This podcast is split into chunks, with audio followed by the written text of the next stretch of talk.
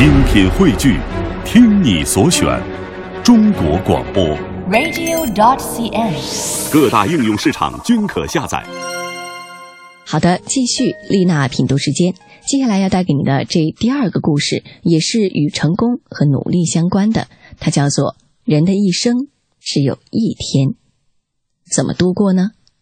一起来听。您正在收听的是《品味书香》丽娜品读时间，聆听美好，享受心灵的宁静。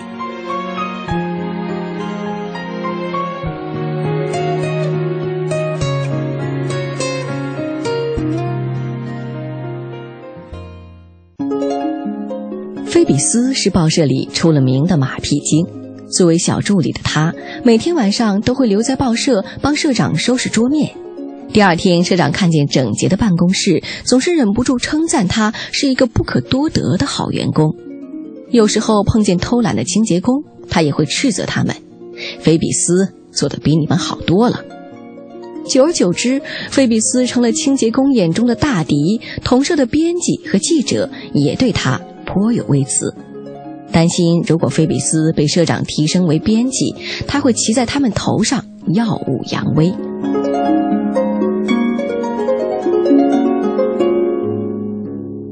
而对于社长的赞赏，菲比斯总是微笑，接着照常做好自己的事。但是他的低调被同事们理解成了暗爽，所以他们不再把作为编辑和记者的诀窍或者心得告诉他。甚至很多文件和信函都不再让他碰了。有时候，菲比斯提出一些疑问，他们更多的是回答他：“你不是已经都懂了吗？”其实，菲比斯也知道其他人的想法，但是他没有解释一句，因为当他来到报社工作之前，父亲就已经告诫过他：“路是你自己选择的，就算受气都要忍了。”因为在你真正成功之前，不会有人在乎你是谁。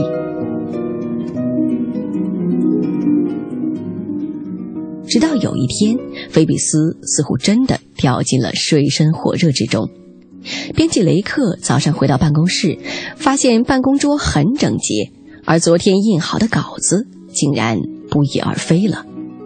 恰好昨天下午报社遇上停电，电脑里的存稿全都丢失了。他想，菲比斯要向他下狠手了。雷克没有坐以待毙，他马上到茶水间找到昨天值班的清洁工，询问他菲比斯偷取文件的过程。清洁工说，昨天他打扫的时候，看见菲比斯从雷克那里确实拿走了一沓文件，还说那份文件很重要。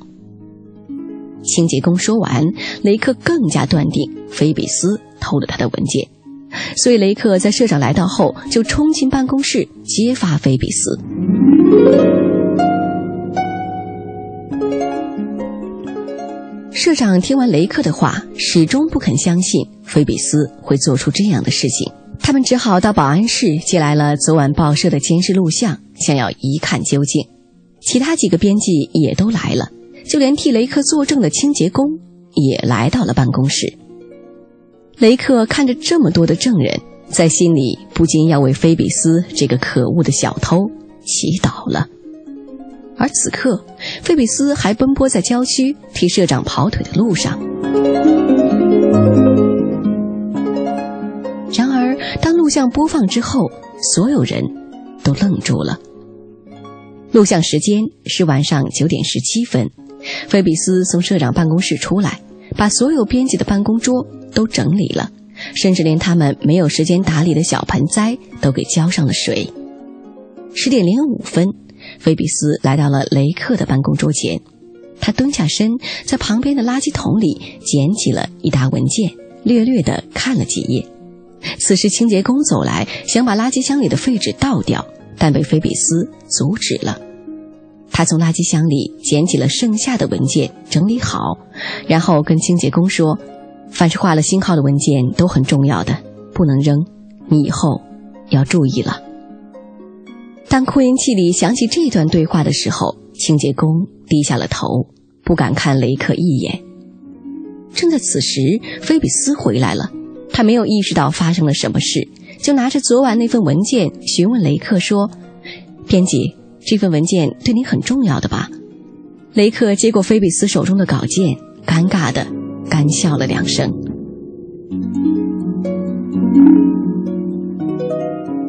其实，菲比斯很多次在雷克的垃圾桶里捡回稿件。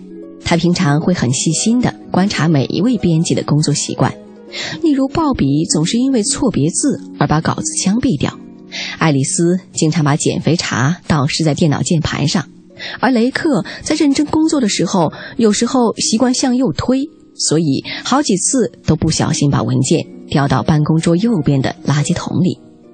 幸好他喜欢在重要文件上画星号，所以稿件才逃脱了被清洁工扔掉的厄运。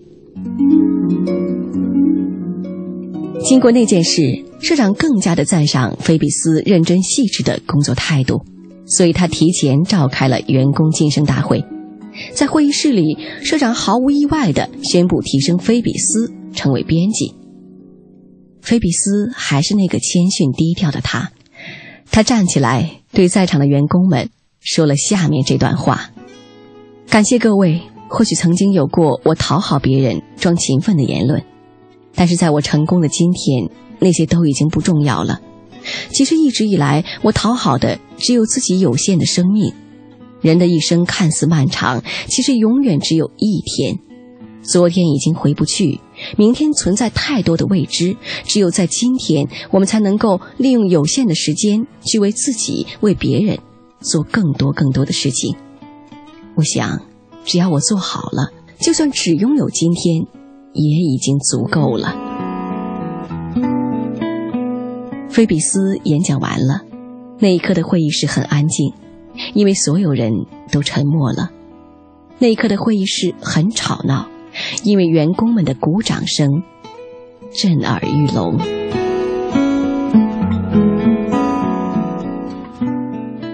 嗨，你好吗？感谢你的一路守候。现在收听到的依然是丽娜品读时间。刚才跟你分享的这个故事叫做《人的生命只有一天》，一个比较老生常谈的话题吧，是关于珍惜生命、珍惜时间的。很多人呢都会问这样一个问题：如果生命中只剩下最后一天了，你会怎么度过呢？我想这样的问题也就是问一问、听一听，或者想一想也就过去了，因为不太可能每天都生活在那样的紧张压抑的这样的心情当中，那很可怕。况且对于一般人来说，真的没有那么大的意志力，让自己在本来平常的生活当中去想象出、去创造出那么大的一个紧迫感。但是还是非常欣赏故事当中的主人公对待生命、对待时间的态度，不会去管今天是不是最后一天，也不管明天会遇到什么，只要认真的做好今天该做的事情，也就会觉得对自己有了一个比较满意的答卷。而且呢，这种不卑不亢的态度，也真的让我觉得非常的欣赏。在别人颇有微词的时候，没有更多的解释，因为的确是这样的，对于不懂的人来说，解释那么多没有用。而在别人大力称赞的时候呢，也会保持清醒，不会太骄傲，因为骄傲没有任何的益处。不管什么样的情况之下，他都知道自己是谁，自己要的是什么，自己该怎样的去走好眼前的路，这就够了。